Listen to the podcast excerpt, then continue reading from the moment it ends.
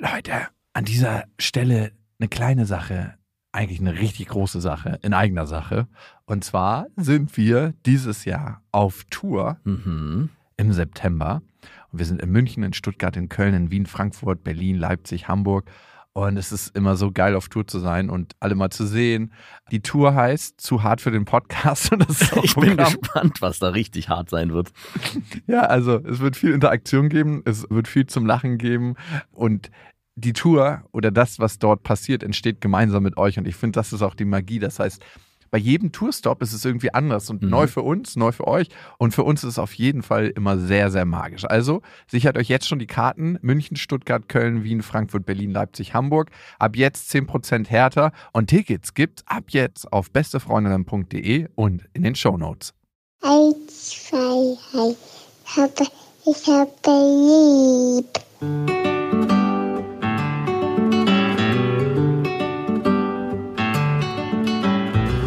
Sind beste Vaterfreuden.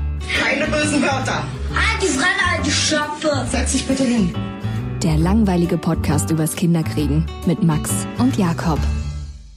Hallo und herzlich willkommen zu Beste Vaterfreuden.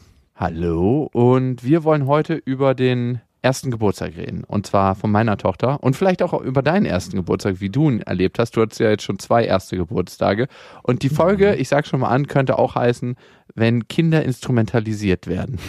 Oh, was? Das kommt nicht aus meiner Feder. Das war nicht so bei deinen ersten Geburtstagen. Äh, generell ist es eine Sache, die mir zum Glück sehr selten passiert, aber auch das kommt immer wieder mal vor. Ja? Ich würde schon sagen, ja. Ich weiß nicht, ob ich es selber schon gemacht habe, jedenfalls nicht bewusst. Ähm, aber ich habe es schon erfahren, meine ich zumindest. Aber erstmal wollen wir über die schönen Dinge reden, nämlich erste Geburtstage. War der erste Geburtstag von deinem Sohn genauso besonders wie der erste Geburtstag von deiner Tochter, weil du hast ja denn schon zweimal einen ersten Geburtstag erlebt? Äh, nein, nicht wirklich. Und es hat sich schon daran festgemacht, dass ich den ersten Geburtstag meines Sohnes verplant habe in der Arbeitsplanung, die ich damals gemacht habe, indem ich einfach gar nicht wusste oder einfach vergessen habe, dass er an dem Tag Geburtstag hatte und dann nochmal mit meinem Chef sprechen musste, dass er die Planung bitte doch mal umändern muss, weil ich den Geburtstag verpeilt habe. Meine Freundin war darüber nicht ganz so amused, muss ich sagen. Die hat mir direkt vorgeworfen, das scheint dir nicht so wichtig zu sein wie beim ersten Kind. Und es ist nicht so, aber ich kann schon sagen, es ist beim ersten Kind schon nochmal was Besonderes gewesen, den ersten Geburtstag des ersten Lebensabschnittes zu feiern. Ich dachte mir, was ist daran so krass besonders, ne? Auf der einen Seite, weil die Kinder merken das eh nicht, ob Geburtstag ist oder ob ein anderer Tag ist. Feier jeden Tag deines Lebens, als ob es dein Geburtstag wäre. nee, also, weißt du, was ich meine? Eigentlich merkt das keiner. Ich höre da so ein bisschen raus, dass du eigentlich gerne im Urlaub geblieben wärst und nicht so gern zurückgekommen wärst für den ersten Geburtstag deiner Tochter. Geplant war es ja eigentlich, dass wir alle zusammen wegfahren und dementsprechend woanders sind, wenn sie Geburtstag hat. Und dann hatten wir aus diversen Gründen gesagt, ich fahre alleine. Einer davon war, weil meine Freundin zu Hause studieren musste und zwei Klausuren schreiben wollte, obwohl das meiner Meinung nach auch anders gegangen wäre. Aber gut, nichtsdestotrotz, ich bin ja dann alleine gefahren. Es war geplant für mich, dass ich über den Geburtstag hinausfahre. Und da habe ich natürlich viele Vorwürfe kassiert, verständlicherweise. Was bist du für ein Rabenvater, der zum ersten Geburtstag nicht da ist? Aber ich wusste schon, natürlich für mich, dass ich zurückkommen werde. Ich wollte es mir aber offen halten. Wieso offen halten? Also hattest du dir gedacht, falls irgendwas Tolles passiert zwischendurch, dann könnte man auch den ersten Geburtstag skippen, oder? Nee, weil ich weiß gar nicht genau, warum ich es mir offen halten wollte. Vielleicht eher wegen dem Gefühl der Freiheit. Ah, okay. Also eigentlich das Feuer nicht schon setzen, damit man bis dahin zumindest frei ist im Geiste. Genau. Ah, ja, okay. Und Gehe ich mit. vielleicht auch ein sehr egoistisches Motiv, aber so war es. Ich habe dann aus dem Urlaub angefangen, den Geburtstag zu planen. Und ich wusste, dass ich ihr nichts schenken werde, weil sie einfach von allen in der Familie was kriegt. Ich meine, sie hat drei Tanten, ein Onkel, Pateneltern, vier Großeltern. Also die ist ja reichlich ausgestattet und alle wollen was schenken. Und Mhm. dann wäre mein Geschenk sowieso so untergegangen oder einfach Overflow. Ich will nicht, dass sie so unglaublich viele Sachen hat, weil es reicht, wenn sie so ein paar Sachen hat, mit denen sie gerne spielt. Meiner Meinung nach. Ja. Ich habe also Blumen bestellt für alle Mamas, die kommen, dass sich jeder nach der Geburtstagsfeier einen Strauß mitnehmen kann und habe ihr so ein Blumenherz machen lassen. Da war ich inspiriert, als ich das letzte Mal beim Floristen war, hat die so einen total schönen Stern gemacht. Hatte ich dir erzählt, ne? Nee, ich hab aber ich habe das Blumenherz auf Instagram gesehen. Und jetzt wundere ich mich auch, dass du das ausgewählt hattest. Ich dachte wirklich, das hätte deine Freundin gemacht und nicht du. Gemacht selber? Hm, ja, ich hatte schon auch gehofft, es war ein selbst erstelltes Produkt. Mhm. Nach sechs Jahren Internet-Blumenblogs lesen oder was? ja. Oder einfach eine YouTube-Anleitung. Das war ein ich dachte, Kunstwerk. so. Ich war auf jeden Fall vor zwei Monaten mal beim Floristen oder bei meiner Lieblingsfloristin und die hat an einem Blumen... Du hast eine Lieblingsfloristin? Ja, habe ich. Da kaufe ich immer meine Blumensträuße. Früher habe ich das bei so einem Billigladen gemacht, wo es immer nur so wirklich krasse Kacksträuße gab. Und da habe ich mir immer einzelne Blumen rausgenommen und habe gesagt, ich bin die selber. Weil die haben die so Also ich muss wirklich gerade, was gibt's eigentlich unmännlicheres, als als Mann zu sagen, ich habe einen Lieblingsflorist? verschenkt. Ich verschenke so oft Blumen, auch an meine Mutter und an meine Schwestern. Und Wow. auch an meine Freundin. Also wirklich mindestens alle zwei Wochen einmal. Wow. Ich habe gerade heute zu meiner Freundin gesagt, du bist Du bist wie eine Blume. Du verwechselst langsam. Deine Schönheit geht verloren. Nein, ich habe gesagt, als wir uns kennengelernt haben, warst du eine Orchidee, die in feucht fröhlichen Klima geblüht hat und viel, viel Wasser brauchte. Und jetzt nach sieben Jahren Beziehung hast du dich verwandelt in einen Nein, zähen Kaktus, dem es auch reicht, einmal im Jahr einen kurzen Regenschauer abzubekommen. Aber dafür einen heftigen. Genau. Richtig heftigen Erguss. Ein Regenguss. ja, okay. Ja. Nee, ich finde das voll schön. Und ich kam also da rein äh, zur Floristin und die hat gerade so einen schönen Stern gemacht. Und da meinte ich, wow, was ist das für ein schöner Stern? Und sie sagte, ja, leider nicht so ein schöner Anlass. Und Oh. die Family hatte ihr Kind verloren. Oh. Und die haben eine Woche davor Blumen bestellt und jetzt nochmal. Und das ist nach einer Woche gestorben. Und äh, da dachte ich mir so, wow, fuck, Alter. Weil manchmal ist es ja so, dass man in irgendwelchen Problemen rumschwirrt und da wird man auf jeden Fall ganz schnell wieder auf den Boden der Tatsachen zurückgeholt. Vor allem auch, wie krass, dass du zum ersten Geburtstag, um das erste Lebensjahr zu feiern, einen Blumenstrauß holst und dann parallel erlebst, wie ein Kind verstorben ist. Ja, so nah kann es manchmal beieinander liegen. Mhm. Ich habe halt dann äh, meiner Family Bescheid gesagt und noch so ein paar nahen Freunden, die auch Kinder haben. Die habe ich nicht Bescheid gesagt, wie du ja weißt. Aber ich dachte mir, A, hast du mir auch nicht Bescheid gesagt, weil ich, du wusstest, dass ich die Stunde Fahrt nicht auf mich nehme. Und B, weiß ich ja, wenn man dich einlädt, lädt man auch gleich eine Entourage ein, was sehr schön ist, aber was dann auch heftig gewesen wäre. Was wäre meine Entourage gewesen, meine Familie? Ja, plus drei. Naja, stimmt. Mittlerweile ist es ein richtiger Clan, der da anrückt. Ja, auf jeden Fall. Die parken in der zweiten Reihe mit einem dunklen Luxuswagen. Alles. Also ich muss auch sagen, wir hatten ja damals, was heißt damals, vom Vierteljahr auch überlegt, ob ich die zum ersten Geburtstag meines Sohnes einlade. Und wir haben aber sehr wenig Freunde eingeladen, sondern hauptsächlich ja Verwandtschaft und ich glaube ein Kind aus der Kita, mit dem Felix schon so ein bisschen was zu tun hat. Und ich muss auch sagen, gerade der erste Geburtstag, wie du es vorhin schon angedeutet hast, ist dem Kind gar nicht so bewusst und eigentlich feiert man den als Erwachsene für sich und für sein Umfeld und von daher ist auch der besucht von Freunden gar nicht so wichtig, beziehungsweise wenn die Kinder dann älter werden, sagen wir auch zum Beispiel bei Marie, Marie lädt ein und wir laden meistens dann die Eltern ein der Kinder, die sie einlädt. Also das ist dann der nächste Schritt. Und da sind dann auch nicht immer meine Freunde dabei oder die Freunde meiner Freundin, sondern halt die Eltern der Freunde von Marie. Das Leben mit Kindern ist ein einziger Kompromiss. das unterschreibe ich. Aber das klingt so unglaublich langweilig, wenn du das erzählst. Also mir schlafen direkt die Füße weg. Entschuldige bitte. Also ich wusste schon, dass du dich irgendwann mal zu einem Spießer entwickeln wirst, aber dass es so krass kommt, also das hätte ich nicht vorher sagen können. Vor zehn Jahren so, wenn du mich mal gefragt hast, wo hättest, wo endest du, hätte ich nicht gedacht bei so einem Szenario. War denn der Geburtstag von Lilla unspießiger als der von uns? Es war schon oder? zumindest mal eine Überraschungsparty. Ich bin ja einen Tag, bevor sie Geburtstag hatte, dann nach Hause gekommen. Ganz spät abends bin ich nach Hause gekommen. Meine Freundin war oben auf der Couch und ich habe gesagt, ja, schön, dass wir morgen den Geburtstag feiern. Ich hatte ganz viel Deko bestellt. Das wurde übrigens in der Packstation abgegeben und die haben den Zettel nicht in meinen scheiß Briefkasten geschrieben. Aber ich, es kam dann morgens die Blumen geliefert und es war eh alles voller Blumen und darum wäre es zu voll gewesen. Ah, okay. Ähm, dann hätte man nicht noch dekorieren können. Und äh, meine Freundin hatte natürlich äh, dekoriert. Wir sind dann morgens, haben wir ganz äh, intim für uns gefeiert, also nur wir drei. Und am Nachmittag, nach ihrem Mittagsschläfchen, sind dann die ersten Leute eingetrudelt. Das war halt meine Familie und die Familie von meiner Freundin. Und ich glaube noch ein anderes Kind. Aber sonst Siehst du? Sonst war das halt nur der familiäre Kreis.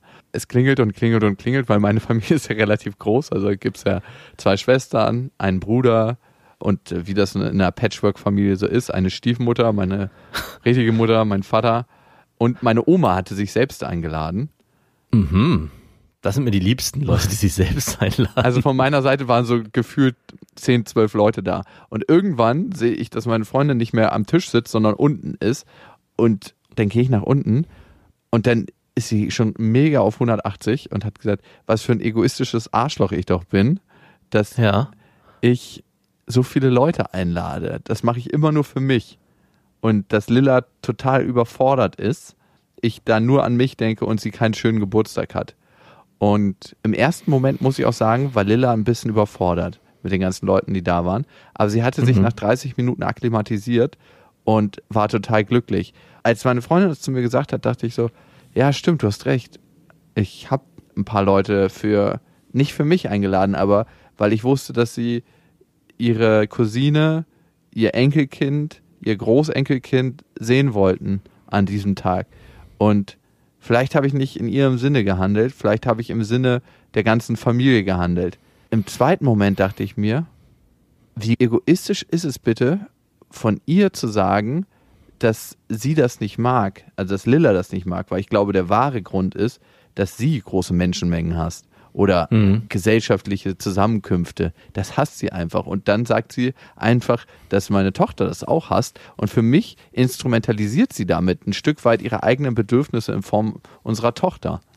Und Mhm. ich bin wieder nach oben gegangen und sie hatte einfach die Zeit ihres Lebens. Sie hat mit ihren Neffen und Nichten gespielt, sie hat mit ihren Cousins und Cousinen gespielt und man hat einfach gemerkt, dass sie total aufgeblüht ist.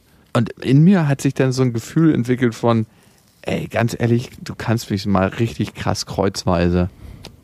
Ich weiß manchmal nicht, was ich in so einer Situation machen soll. Also ich kann da immer nur sagen, du, ich wünsche mir, dass du mitfeierst und dass du wieder mit nach oben kommst, dass wir alle zusammen das erleben, aber dieses, diese Soziophobie, sie ist sozialphob, würde ich schon sagen. Also das nervt einfach mal. Also wir hatten bei unserem Geburtstag von Felix ähm, auch mehr eingeladen als damals bei Marie, weil wir auch dachten bei Maries ersten Geburtstag, dass zu viel nicht gut sei und dass man das Kind ja überfordert und dass es zu viel ist. Wir waren natürlich auch etwas vorbelastet, gerade aus den ersten Wochen nach der Geburt, wo wir auch zu viel wollten für Marie, weil wir dachten, alle sollen sie sehen, alle wollen sie sehen. Aber mir ist bei Felix nochmal aufgefallen, dass sich Kinder sehr schnell und sehr gut akklimatisieren können und dass es vor allem an den Eltern hängt, wie die damit umgehen und natürlich auch an dem Umfeld, was zu Besuch kommt, wie es mit dem Kind umgeht. Also wenn alle gleich sofort auf das Einjährige draufstürzen, es in den Arm nehmen wollen, es irgendwie knuddeln wollen, dann irgendwie gleich ein Lied gesungen wird, also eine gewisse Grundhektik entsteht, die aus allen herauskommt, weil alle diesen Tag so besonders machen wollen, dann kann es ein Kind überfordern. Aber wenn alle wissen, hier, wir sind viele Personen, wir geben vor allem diesem kleinen Kind den Raum, sich erstmal zu akklimatisieren, dann habe ich auch erlebt, dass es sehr schnell sehr gut werden Mhm. kann und sehr schön werden kann für alle Beteiligten. Ich erlebe immer wieder, dass vor allem auch Mütter oft in so einen überprotektiven Modus verfallen und bestimmte Situationen einfach erstmal versuchen wollen abzufedern zu sagen, das könnte zu viel werden. Oft haben sie damit auch recht, das will ich gar nicht abstreiten, aber ich merke auch oft, dass es gar nicht schlecht ist, auch mal Sachen einfach geschehen zu lassen und darauf zu vertrauen, dass das Kind es in gewisser Weise auch selbst steuern kann, wenn man es selbst es steuern lässt. Und ich glaube auch, wenn ich so deine Geschichte höre, hat Lilla das gut gemacht, indem sie den Geburtstag für sich so annehmen konnte, wie er dann am Ende auch war. Ja, und dieses, es könnte zu viel werden, ist ganz oft, es ist mir zu viel, darum ist es unserem Kind zu viel. Und das finde Mhm. ich, ist wirklich eine Form von Instrumentalisieren. Ich hatte am Wochenende, jetzt dieses Wochenende, das perfekte Beispiel, was einfach innerlich mich so krass verzweifeln ließ. Ich habe gesagt, du, ich verbringe den Tag mit Lilla und du kannst eine Hausarbeit schreiben. Sie muss ja gerade so eine Hausarbeit für die Uni schreiben. Mhm. Und wir hatten nicht ausgemacht genau, wann ich zurückkomme, aber klar ist, dass sie um 18 Uhr ins Bett geht und dass ich spätestens dann wieder zu Hause bin. Und ich habe um 10 Uhr das Haus verlassen und dann waren wir schwimmen, also in einer Therme schwimmen. Dann waren wir was essen und es war so geil zu erleben mit ihrem Cousin und mit ihrem Onkel, also mit meinem Halbbruder und wie sie aufgeblüht ist. Also wie sie die ersten 20, 25 Minuten ein bisschen schüchtern war, aber dann wie sie auch aufgeblüht ist und für sich irgendwie eingestanden ist, auch wenn ihr Cousin, der ist manchmal ein bisschen stürmisch, ihr zu nahe gekommen ist und sie das in dem Moment nicht wollte, dann hat sie ihn einfach auch weggeschubst. Und ich habe natürlich auch geguckt, dass sie sich sicher fühlt. Also ich habe sie erst auf dem Arm gelassen, wo ich dann gemerkt habe, hey, sie will runter und will einfach die Gegend erkunden. Dann, Ja. also ich habe ihr einen sicheren Rahmen hergestellt und dann sie auch losgelassen, als sie selber wollte. Und es war echt schön zu sehen, wie sie einfach für sich das alles gemanagt und gemeistert hat. Und sie hat was gemacht, was sie bisher noch nie gemacht hat. Also das hat sie noch nie gemacht, als wir zu dritt unterwegs waren mit meiner Freundin. Und zwar eine Sache, die ich immer früher im Restaurant gemacht habe. Sie hat die Welt erkundet, quasi. Sie ist im Restaurant von unserem Essenstisch weggelaufen und ist zu den Leuten hin und hat die am Arm gezuppelt, hat bei einer Frau die Schuhe untersucht, die hatte so glitzernde Gummistiefel an und hat richtig mit den Leuten geschäkert und Kontakt aufgenommen. Das Ja. kenne ich so von ihr eigentlich nicht, weil sie sonst eher auf meine Freundin guckt und genauso zurückhaltend und ängstlich ist. Aber anscheinend, wenn sie mit mir unterwegs ist, ist sie das nicht. Und das, glaube ich, kommt nicht aus der Warte, Papa, guck mal, wie toll ich das mache, sondern einfach, weil sie darauf Lust hatte. Und Und weil sie durchspürt, dass sie es darf und dass sie es kann. Also ich glaube schon auch, dass Kinder gerade in so einem jungen Alter ein ganz feinfühliges Gespür dafür haben, was auch Mama oder Papa in Gemeinsamkeit oder jeder alleine in solchen Situationen indirekt erlaubt oder beziehungsweise den Rahmen vorgibt. Und ich glaube, das spürt sie bei dir auch durch, dass du diesen Rahmen vorgibst und sie deswegen das auch darf und auch den Mut haben darf, zu explorieren. Also würde ich schon auch sagen. Ja, und immer wenn ich mit ihr unterwegs bin, dann nehmen wir auch eigentlich überall Kontakt mit Leuten auf. Also in der U-Bahn sprechen wir mit Leuten oder wenn wir beim Restaurant sind und es ist eine offene Küche, dann gehe ich mit ihr zur Küche und zeige ihr, was gemacht wird. Und der, ey, es gibt eigentlich keinen, der dann nicht auch mit ihr Kontakt aufnimmt. Auch der Küchenchef oder die Angestellten, die Kellner. Also jeder baut mit uns irgendwie eine Form von freundlichen Kontakt auf und es ist immer total lustig. Ich glaube, diese Atmosphäre spürt sie und fühlt sich in dieser Atmosphäre auch sehr, sehr sicher. Danach sind wir in Zoo und Zoo ist für mich immer so eine Sache, weil ich eigentlich nicht ihr eine Welt von eingesperrten Tieren zeigen möchte. Aber vielleicht auch lange nichts anderes mehr es geben wird, außer den Zoo. Von Ah, ich meine, hm, kommt drauf an, wofür man sich einsetzt, ne? Aber der Zoo hat meistens einen mega geilen Spielplatz. Und Mhm. da war es auch krass zu sehen, auch mit ihrem Neffen, der fünf Jahre älter ist und ihr Onkel ist ja zwölf Jahre, also alt, also mein Halbbruder. Äh, Die sind dann da rumgeklettert und sie ist einfach auf so ein Klettergerüst mit drauf und hat sich da festgehalten und ist auch so ein zwei, drei Stufen, das war so, ein, so eine Rundwölbung, was ich von ihr auch noch nie gesehen habe, durch den Antrieb der anderen. Und sie wird ja noch gestillt und trotz dessen, also sie hat dann viel zu essen gekriegt von mir, sie hatte wirklich an dem ganzen Tag kein einziges Mal geweint. Und das finde ich krass. Also sie war die ganze Zeit glücklich und zufrieden. Hm. Und wir sind dann nach Hause gekommen und meine Freundin hatte den Ausraster ihres Lebens. Wann seid ihr nach Hause gekommen? Wie viel Uhr war's? Um 17.40 Uhr. Ja, ist doch eine gute Zeit. und wie ich so unverantwortlich sein kann, ihr den ganzen Tag ihre Mutter zu entziehen und dass ich sie überfordere. Also sie traut mir nicht zu, das einschätzen zu können als Vater, was zu viel ist und was geht. Und ich würde sagen, ich habe da ein feines Gespür. Also, weil ich das auch merke an ihren Körperreaktionen und sie ist ja nicht Also ich muss kurz unterbrechen, ich bin auch der Meinung, du musst dich auch nicht rechtfertigen als Vater. Nein, aber ich habe die ganze Zeit das Gefühl, dass ich mich rechtfertigen muss. Nein, also wenn ich überlege, wie ein Vater, wenn die Mutter auch vertraut, den Tag gestaltet, dann wird es genauso richtig sein, wie sie ihn selber gestalten würde, halt auf seine eigene Art und eine gewisse Überforderung, wenn es die gegeben haben sollte, darf auch in gewisser Form sein. Aber ich glaube nicht mal, dass das passiert ist. Aber gerade auch der Vater nimmt eine ganz andere Rolle ein in so einer Elternbeziehung und von daher darf das Kind auch erleben, mit Papa ist es anders. Und mit Papa bin ich vielleicht auch mutiger. Und mit Papa mache ich andere Sachen und äh, traue mich auch mal andere Leute anzusprechen. Und ich habe dann zu Hause oder am nächsten Tag wieder den sicheren Hafen der Mama. Also genau diese Dualität ist ja gerade das Schöne und sollte Ende eher so sich darstellen, dass man sich in der Sache auch bestärkt. Also es darf das eine geben, damit das andere es auch geben darf und sich beide sozusagen in der Dynamik abwechseln.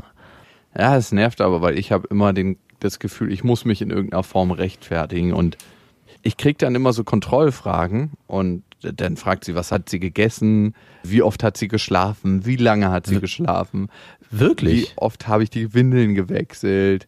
Ähm, und da frage ich mich so, wow, ey. Was ist denn da los? So viel Also mehr geregelt Freundin- in meinem fucking Leben. Also ich will mich da nicht vergleichen, aber ich mach's doch, wie du merkst.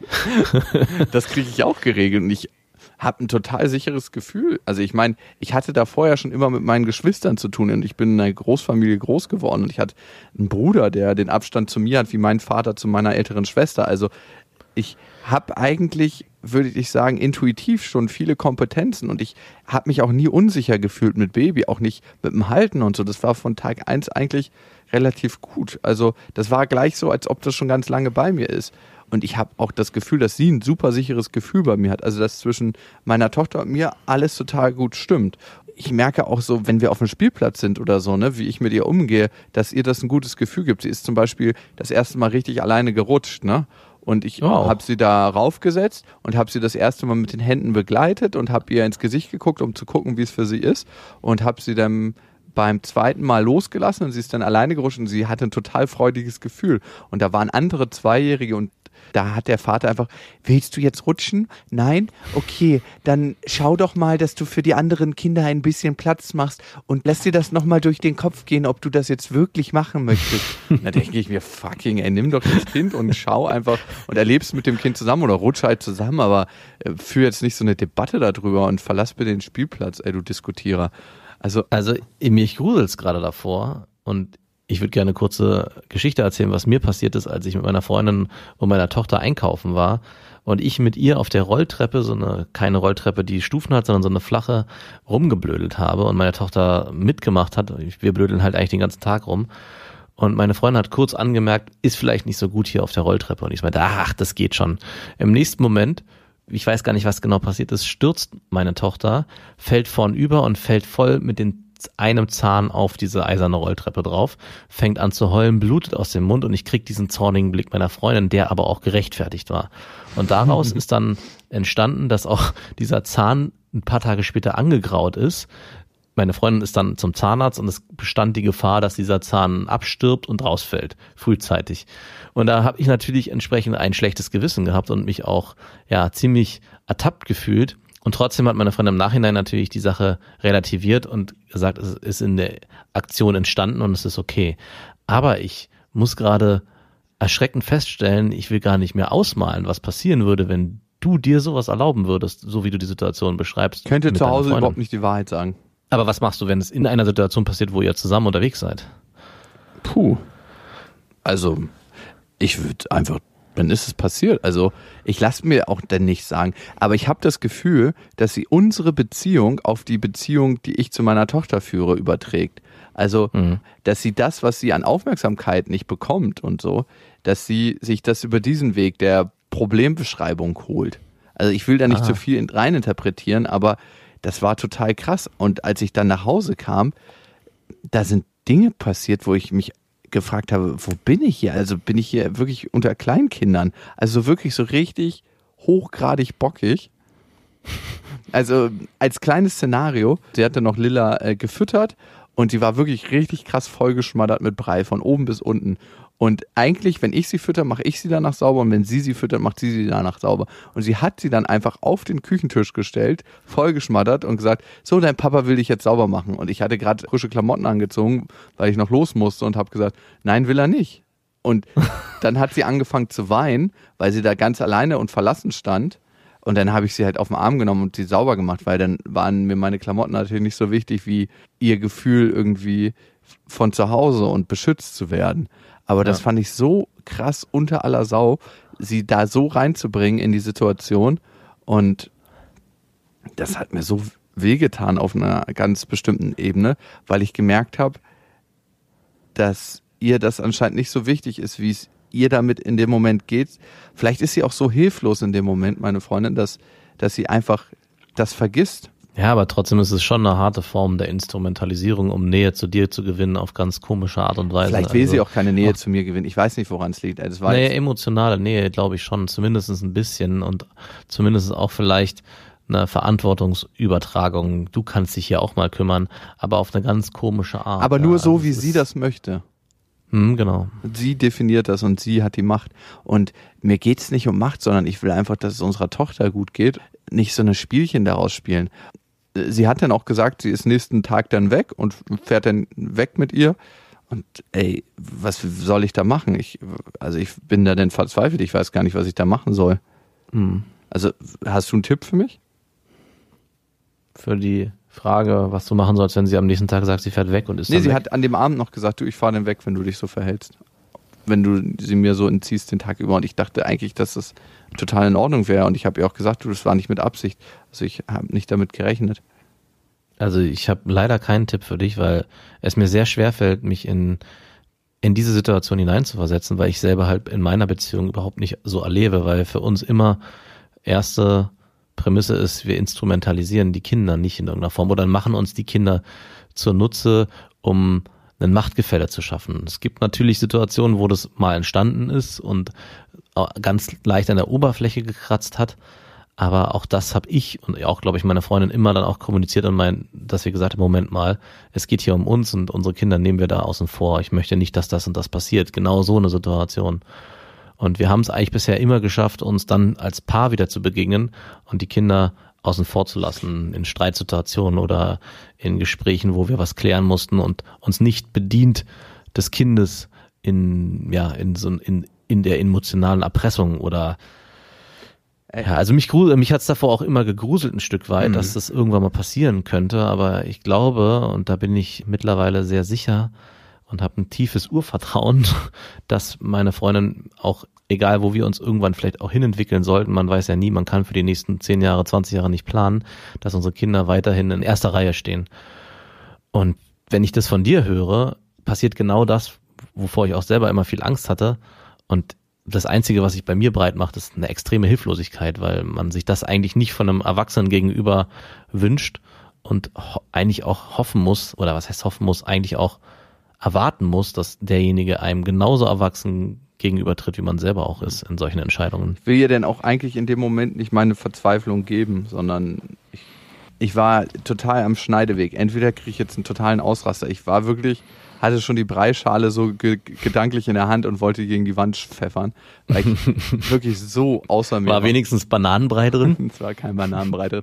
Aber kennst du das, wenn du so verzweifelt und hilflos bist, dass du irgendwie ein Ventil brauchst, um das in dem Moment rauszulassen? Leider in der Form so nicht. Ich glaube aber, dass es bei Kindern noch mal viel, viel stärker ist. Also das ist mir in der Form noch nicht passiert und ich kann aber nachempfinden, was einem emotional bedrückt, wenn es um die eigenen Kinder geht. Also weil das einfach nicht beschreibbar ist in allen anderen Situationen. Wenn es um einen selber geht, kann man immer oder konnte ich mich bisher immer noch beruhigen. Aber genau das, das eigene Kind wird benutzt, da würde es bei mir auch zerplatzen. Ich glaube, ich würde auch mindestens eine Bananenschüsselschale an die Wand schmeißen. Und ich war sehr, sehr froh, dass ich total ruhig und freundlich bleiben konnte. Und ich bin dann noch innerlich total, also so komisch es klingt, aber total zufrieden mit mir gewesen, dass ich einfach, weil ich das auch nicht von meiner Tochter sein will, weißt du? Also Mhm. wenn meine Freundin und ich sowas zwischendurch mal haben, wenn keiner dabei ist, dann ist es in Ordnung. Aber wenn sie dabei ist und das angucken muss, das geht einfach nicht. Und ich Naja, die Gefahr besteht auch, ich meine, jetzt ist deine Tochter noch ein Jahr, aber irgendwann kapiert sie auch mehr und wenn, das kriegt sie jetzt schon alles mit. ja, das natürlich kriegt sie es jetzt schon mit, aber die große Gefahr ist, dass in dem Moment, wo deine Tochter vielleicht auch mehr versteht und sprechen kann und du dann gehst und vielleicht deine Freundin dann auch Sätze in einer Art und Weise formuliert, die dich als Vater dann auch schlecht dastehen lassen vor deiner Tochter und es gibt so ein Verbündnis zwischen den beiden, das kann deine Tochter in dem Alter auch überhaupt nicht reflektieren. Die wird die Wahrheit der Mutter annehmen und du bist dann der schlechte, falsche Vater, der sich nicht richtig verhält. Extrem schwierig. Ich erinnere mich da auch in gewisser Weise auch an meine Elternbeziehung zu meiner Mutter, die oft auch in Situationen Probleme mit ihrem Mann mit mir und meinem Bruder besprochen hat. Da waren wir schon älter und für mich war mein Vater dann auch immer der der Buhmann, ja, der jetzt am Wochenende einfach weggeht und zum Sport geht und meine Mutter alleine lässt. Und für mich war meine Mutter diejenige, die geschützt werden musste. Und irgendwann habe ich auch meinem Vater gegenüber getreten und gesagt, Papa, wie kannst du sowas machen? Wie kannst du Mama allein lassen? Heute im Nachhinein weiß ich, dass meine Mutter in gewisser Weise uns auch ja, instrumentalisiert hat und emotional auf ihre Seite gezogen hat. Hm. Ich glaube nicht, dass das immer was Bewusstes ist, wenn Frauen das machen. Und klar machen Mhm. Männer das auch. Aber ich habe mir für mich vorgenommen, dass ich das auf gar keinen Fall machen möchte, weil ich möchte, dass sie ihre Mutter genauso sehen kann und ihr relativ neutral begegnen kann, also von meiner Seite nicht eingefärbt, in dem Sinne neutral, wie sie das mir gegenüber kann, hoffe ich. Ich möchte nicht, dass es von meiner Meinung über sie eingefärbt wird. Ich glaube nämlich tatsächlich, dass wenn sie beide alleine sind, dann macht meine Freundin unglaublich guten Job. Also sie ist eine gute Mutter, aber wir funktionieren einfach fucking nicht als Team. Und das ist das Erschreckende. Also überhaupt nicht. Und das auf ganz, ganz vielen Ebenen, weil wir so radikal unterschiedlich sind in allem, was wir denken, in der Art, wie wir uns ausdrücken, in der Art, wie wir die Welt sehen, in der Art, wie wir in dieser Welt leben wollen. Also was wir für ein Modell von unserer Lebenswirklichkeit haben. Das ist so fundamental anders, dass es mich immer wieder aufs Neue erschüttert. Und mir fehlen tatsächlich des Öfteren die Ansätze, wie man das macht und wie ich da vorgehen soll. Danke für deine hilfreichen Tipps. Ja, es ist nicht so einfach, einen Tipp zu geben oder einen Ratschlag, das soll man ja eh nicht, weil die Grundvoraussetzung in der Beziehung, in der ihr euch befindet, eigentlich ist, dass ihr für euch beide festlegt, wir wollen beide das Beste für das Kind. Das wird auch in gewisser Weise jetzt schon so sein, aber eure Vorstellung davon ist im Kern unterschiedlich. Und solange ihr nicht auf einen Nenner kommt in eurer Erziehung oder in eurer ja, Wertschätzung für das Kind, was auch wichtig ist für die, für das, die Kindeserziehung oder für die Entwicklung des Kindes, glaube ich, werdet ihr immer wieder aneinander rasseln und, und euch in dem Punkt auch auseinander dividieren. Ich muss gerade daran denken, dass eine Freundin von mir sich von ihrem Partner getrennt hat und die beide in so einem Wechselmodell leben und ich habe viel gefragt, wie das denn funktioniert und wie das denn läuft und was da genau passiert. Die Quintessenz des Ganzen am Ende war, dass sie gesagt hat, das funktioniert richtig gut, aber es funktioniert nur deswegen richtig gut, weil wir beide uns immer hundertprozentig sicher sind, dass wir das Beste für das Kind wollen. Und alle Entscheidungen, die elementar fürs Kind getroffen werden müssen, treffen wir gemeinsam und in Einigkeit. Und wenn wir unterschiedlicher Meinung sind, diskutieren wir das aus, sodass wir am Ende aber einen Kompromiss finden, mit dem wir beide leben können. Wir beide können nicht mehr miteinander. Wir haben uns als Paar disqualifiziert und gehen getrennte Wege. Aber unser Kind verbindet uns und wir wollen trotzdem in unserem Leben das Beste für unser Kind.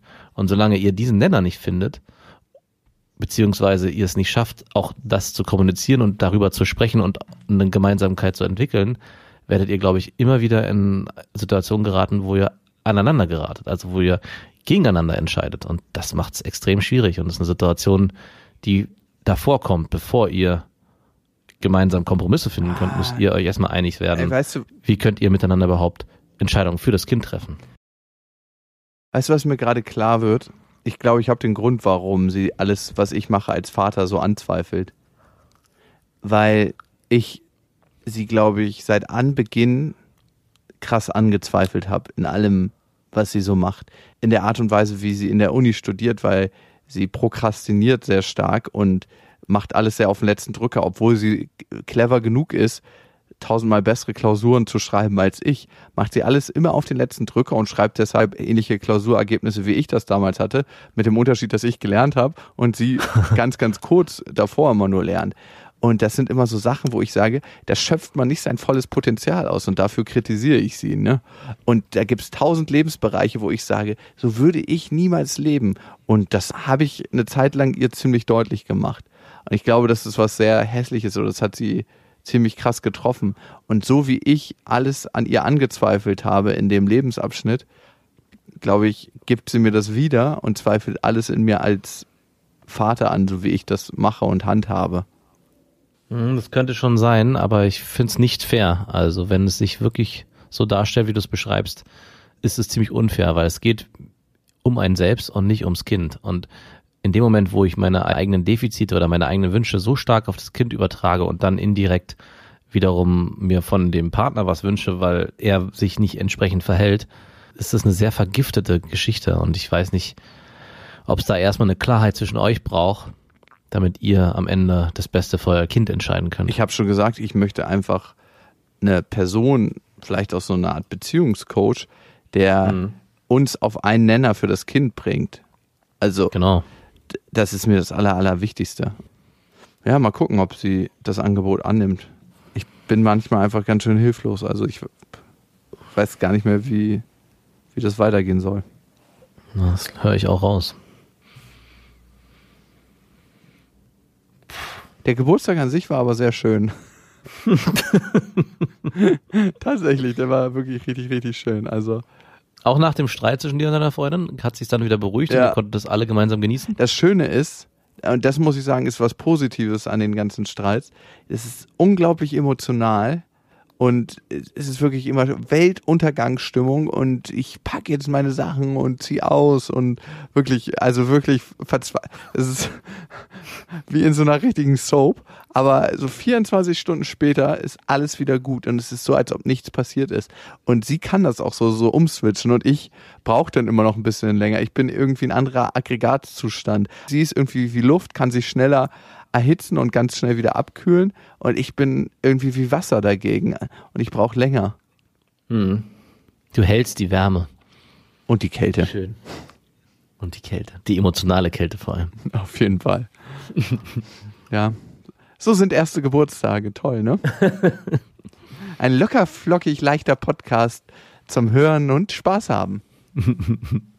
Und passend dazu übrigens haben wir eine äh, Rezension bei iTunes gekriegt. Ihr könnt uns ja abonnieren bei Spotify, Deezer und iTunes und überall, wo es Podcasts gibt. Und über Bewertungen bei iTunes freuen wir uns ganz besonders. Das gibt uns nämlich so ein, eine kleine Kontaktmöglichkeit zu euch, was ihr gerade denkt und fühlt, wenn ihr den Podcast hört. Und hier schreibt, und der Noah hat geschrieben, ich höre die Podcasts jetzt seit einem Jahr und habe direkt von Anfang an chronologisch alle gehört und muss sagen, tolle Formate. Er scheint auch beste Freundinnen zu hören. Ich habe mich immer wieder bepisst vor lauter Lachen, bis ja irgendwie spürbar es immer ernster wurde. Mittlerweile, so leid es mir auch tut, ist mir aber viel öfter nach Wein zumute. Speziell bei beste Vaterfreuden. Ich höre da manchmal mich selbst reden. Und Noah hat uns auch noch eine Mail geschrieben. Ja, vielleicht hat er recht, ne, dass sich das alles ein bisschen verändert hat. Dieses lockere, leichte Leben.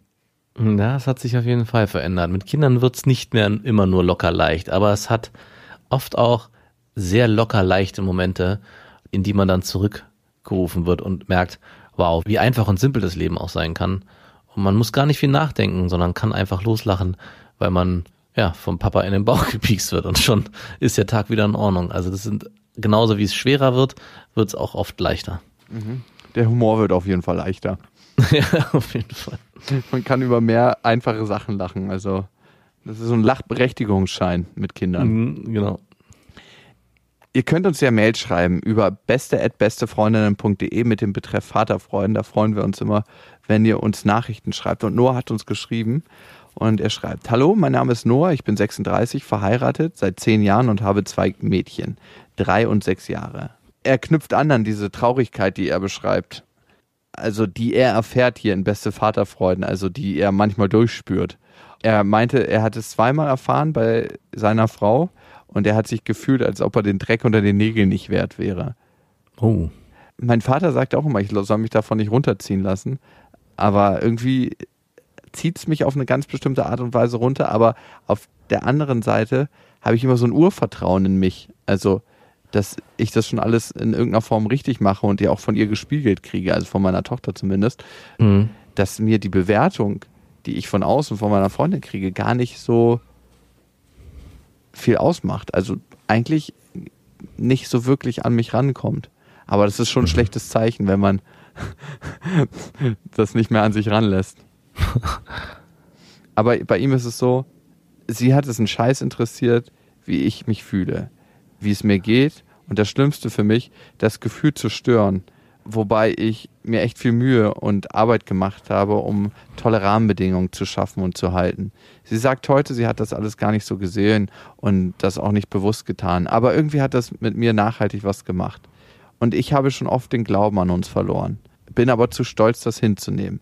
Meine Kinder wachsen nicht ohne Vater auf. So anstrengend es auch gelegentlich immer mal wieder ist. Ich finde nun nach zehn Jahren die Art, wie sie die Beziehung führt, sehr kalt. Zu kalt, obwohl es an nichts fehlt. Dass sie mich liebt, sagt sie mir gelegentlich.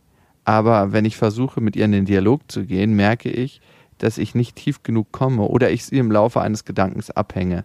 Sie ist eher der kreative Typ, ich der Strukturmensch. Im Bett läuft sehr gut. Auch der Alltag ist völlig okay. Aber ich glaube, ich habe sie irgendwie verloren. Und ich meine, dass bei Jakob eine ähnliche Verzweiflung nicht zu überhören ist. Ich habe sehr lange gebraucht, um meinen Frieden damit zu machen. Das Einzige, was ich mir wieder angewöhnt habe und mir immer Trost spendet, ist, ab und zu mal mein Ego zu polieren. Das wird mir bis zu einer bestimmten Grenze zugestanden, die ich zwar ausreize, aber nicht überschreite. Euer Noah. Ich frage mich gerade, wie er sich Bestätigung holt. Holt er sich bei anderen Frauen Bestätigung? Ja, er, indem er geht in Läden und auf Feste und flirtet mit anderen Frauen und oh ja. holt sich da so ein bisschen emotionale Wärme zurück, die er zu Hause vermisst. Naja, warum nicht? Da Ist ja empfehle nichts ich dabei. die äh, beste Freundinnen-Folge, warum man im Urlaub immer Single ist. Genau. Warum man in der Kneipe im Nachbardorf immer Single ist. warum man nach zwei Bier immer Single ist. ja, nur, ich fühle das, was du schreibst, obwohl das bei mir keine zehn Jahre sind und ich wüsste auch nicht, ob ich dieses Leben zehn Jahre aushalten kann. Ich bin nicht in deiner Haut und ich weiß nicht, wie dein Leben tatsächlich ist. Aber was ich ganz bestimmt fühle, ist, dass Töchter und Söhne Väter haben, auch wenn sie nicht mit ihrer Mutter zusammen sind. Ich glaube, für mich ist es nicht ein Kausalschluss, wenn man mit der Frau aus der Beziehung geht oder aus der Liebesbeziehung zumindest. Man kann ja nicht mit der Frau aus der Beziehung gehen, Hm. dass man dann seine Kinder verliert. Klar verliert man den Alltag auf einer Ebene, diesen ganz alltäglichen Alltag, aber man verliert nicht seine Kinder. Also ich, ich muss sagen, für mich, ich würde alles in Bewegung setzen, wirklich alles. Und da wären mir die Methoden und Mittel auch egal, um die Beziehung zu meiner Tochter aufrechtzuerhalten. Hm. Ich wollte gerade sagen, ob sie das will oder nicht, aber natürlich nur im Falle, dass sie das will. Aber selbst wenn da erstmal ein bestimmter Widerstand wäre, müsste ich gucken, ob das nicht eingefärbt wäre. Das ist ja, was ich vorhin auch meinte, wenn es zu stark eingefärbt werden könnte von deiner Freundin, dass du in so eine Rolle gerätst, dass du den Kontakt auch erzwingen musst, ne? dass du, weil du weißt, es ist was Gutes für deine Tochter, auch wenn die in gewisser Form sagt, ich möchte Papa nicht sehen, obwohl ich nicht glaube, dass das Nee, und ich habe auch das Satz. Grundvertrauen irgendwie trotzdem noch. Also auch in meinen Freunden habe ich trotzdem noch das Grundvertrauen, dass so weit nicht kommt. Also Hm. Also ich glaube auch nicht, dass es bei euch dazu kommen wird, dass du in so eine Rolle gerätst. ich ohne meinen Anwalt. genau, du bist dann der böse, der böse Papa am Ende von Berlin. Und wegen ihm sind wir hier allein in einer Einzimmerwohnung ohne Strom und Heizung. Oh Gott, oh Gott, oh So Gott. weit wird's nicht kommen. Aber zu Noah, ich muss sagen, in gewisser Weise hört sich das ein bisschen so nach Midlife Crisis an, Mhm. dass er sich eigentlich mehr vom Leben wünscht und das in der Beziehung zu seiner Frau irgendwie nicht mehr bekommt. Obwohl die Beziehung an der Oberfläche und ein bisschen tiefer, so beschreibt er das ja auch, eigentlich gut läuft und trotzdem fehlt ihm was. Und die Frage ist jetzt, wie kann er es schaffen, dieses Etwas, dieses Loch, was ihm fehlt, auszufüllen? Und ja, er hat für sich einen Weg gefunden, indem er andere Frauen irgendwie kennenlernt und sich da Bestätigung holt. Aber ist das der Weg? Ist so eine halbgare Nummer am Ende das, was es braucht? Oder muss es vielleicht drastischer sein? Entweder nochmal offensiv auf seine Frau zugehen und da mehr einfordern oder vielleicht auch konkreter sich in dem in den Ablöseprozess begeben und sagen, so möchte ich mein Leben nicht führen. Aber natürlich ist es sehr angstbesetzt nach zehn Jahren, sich diesen Fragen auch so knallhart zu stellen, glaube ich.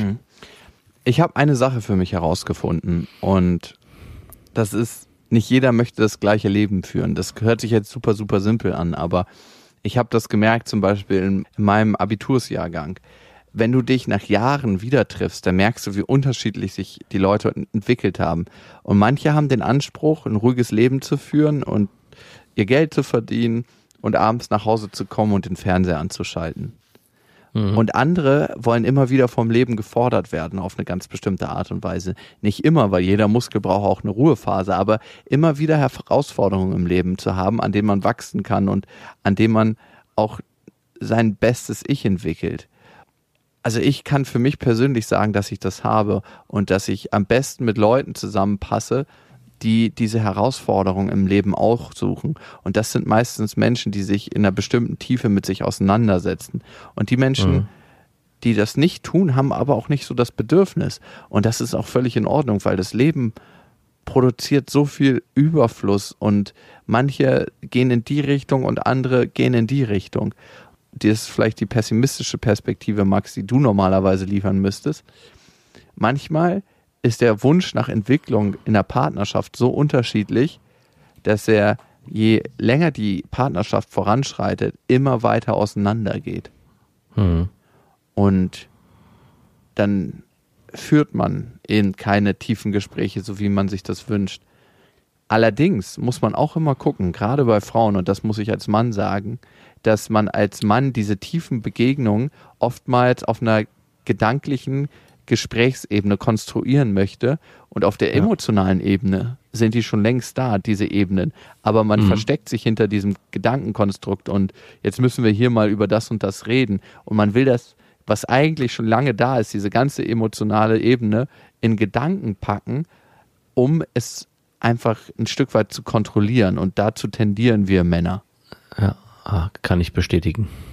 Da muss man dann ein bisschen aufpassen und zu und, und, und sie ist vielleicht da schon da, wo du dich hinwünschst und hinsehnst, obwohl du denkst, man muss dann in irgendeinem Gespräch über Gedankenwege hinkommen. Hm. Ich glaube, für mich ist es auf jeden Fall, und Noah, du scheinst einen Frieden damit gefunden zu haben, für mich ist es auch manchmal die Akzeptanz dafür, dass nicht jeder sich diesen Lebensweg aussucht, den ich mir ausgesucht habe. Und je älter ich werde, desto mehr kann ich verstehen und akzeptieren, dass das eben nicht so ist. Das ist auch ein Prozess, den wir in unserer Dynamik durchgemacht haben. Auf alle Fälle. Also du suchst dir ein ganz anderes Leben aus als ich. Ja. Und ich glaube nicht, dass du unglücklicher oder aber auch nicht glücklicher bist. Hm, das gilt es in 20 Jahren herauszufinden. Nee, das einen- immer, es ist immer ein Zeitding, finde ich. Es ist nicht in 20 Jahren, sondern es gilt auch, man kann auch ja sagen, wie war der letzte Monat oder wie waren die letzten zwölf Monate. Ich glaube, mein, mein Leben persönlich verläuft in größeren Höhen und Tiefen und deins läuft einfach ein bisschen gerader. Ja, die Flatlines schlagen nicht so stark aus, das stimmt. Und klar könnte man jetzt gucken, wer hat den besseren Durchschnittswert, aber let's do it. Ich sterbe auf jeden Fall nicht an einem Herzinfarkt, sondern wenn dann du. Du stirbst an Langeweile dafür. Ich habe einen Burnout und du einen Bore-out. ja, genau. Das ist ein schönes Fazit. Okay. Wie heißt es immer so schön? Happy Wife, Happy Life. Oh, heißt es das? Ja. Okay, kannte ich noch gar nicht. Wow, das ist ein ganz alter. Ich dachte, ich hätte ja gesagt, beautiful wife, happy life. Aber ich glaube, das ist dann eher, wenn man 60 wird und sich verjüngen will, muss man da nochmal ran. Ich genieße auf jeden Fall schöne Frauen mit Vorsicht. Bin richtig vorsichtig geworden, was das anbelangt. Wo ist das Problem? Wo ist hier der Haken? Detektiere den Fehler. In der Hinsicht habe ich mich auf jeden Fall verändert. Ich glorifiziere nicht mehr wirklich. Noah, vielen Dank, dass du uns dein Herz geöffnet hast. So kann man sagen. Und dass du in Gedanken bei uns bist. Brüder im Geiste. Es ist schon krass zu sehen, wie viele Männer parallel eine ähnliche Entwicklung durchmachen und ähnliche Dinge erfahren und wie jeder unterschiedlich mit Dingen umgeht. Und Ja. das ist irgendwie cool, da einen Erfahrungsaustausch zu haben. Und ihr wisst ja, es gibt kein richtig oder falsch. Erziehung ist einfach anders. Macht's gut. Das waren Beste Vaterfreuden mit Max und Jakob. Jetzt auf iTunes, Spotify, Deezer und YouTube. Der 7-One Audio Podcast-Tipp. Hallo, ich bin Lynn. Und ich bin Leo. Ihr kennt uns vielleicht schon vom True Crime Podcast Mord auf Ex. Eigentlich sprechen wir da ja jede Woche über Verbrechen. Mhm. Aber da gibt es ja noch ein anderes Thema, das die Menschen und uns schon immer fasziniert hat. Die Liebe. Krasse Geschichten, die wirklich passiert sind. Bonnie und Clyde zum Beispiel. Cleopatra und Caesar. Oder Diana und Charles. Oder halt Camilla. Liebe gibt's bei True Love aber auch nicht nur im klassischen Sinne. Es geht auch um Familie, um die Liebe zum Beruf oder sich selbst oder Freundschaft. Am besten sind ja auch eh die Filme, wo dann am Ende steht, nach einer wahren Begebenheit. Mhm. Das sind so Geschichten, die kannst du dir eigentlich gar nicht ausdenken. Ja. Und das gibt's jetzt eben als Podcast. Und das Ganze heißt True Love. Ja, der Name sagt es eigentlich schon. Aus True Crime wird True Love. Krasse Geschichten, Plot-Twist und verrückte Protagonisten.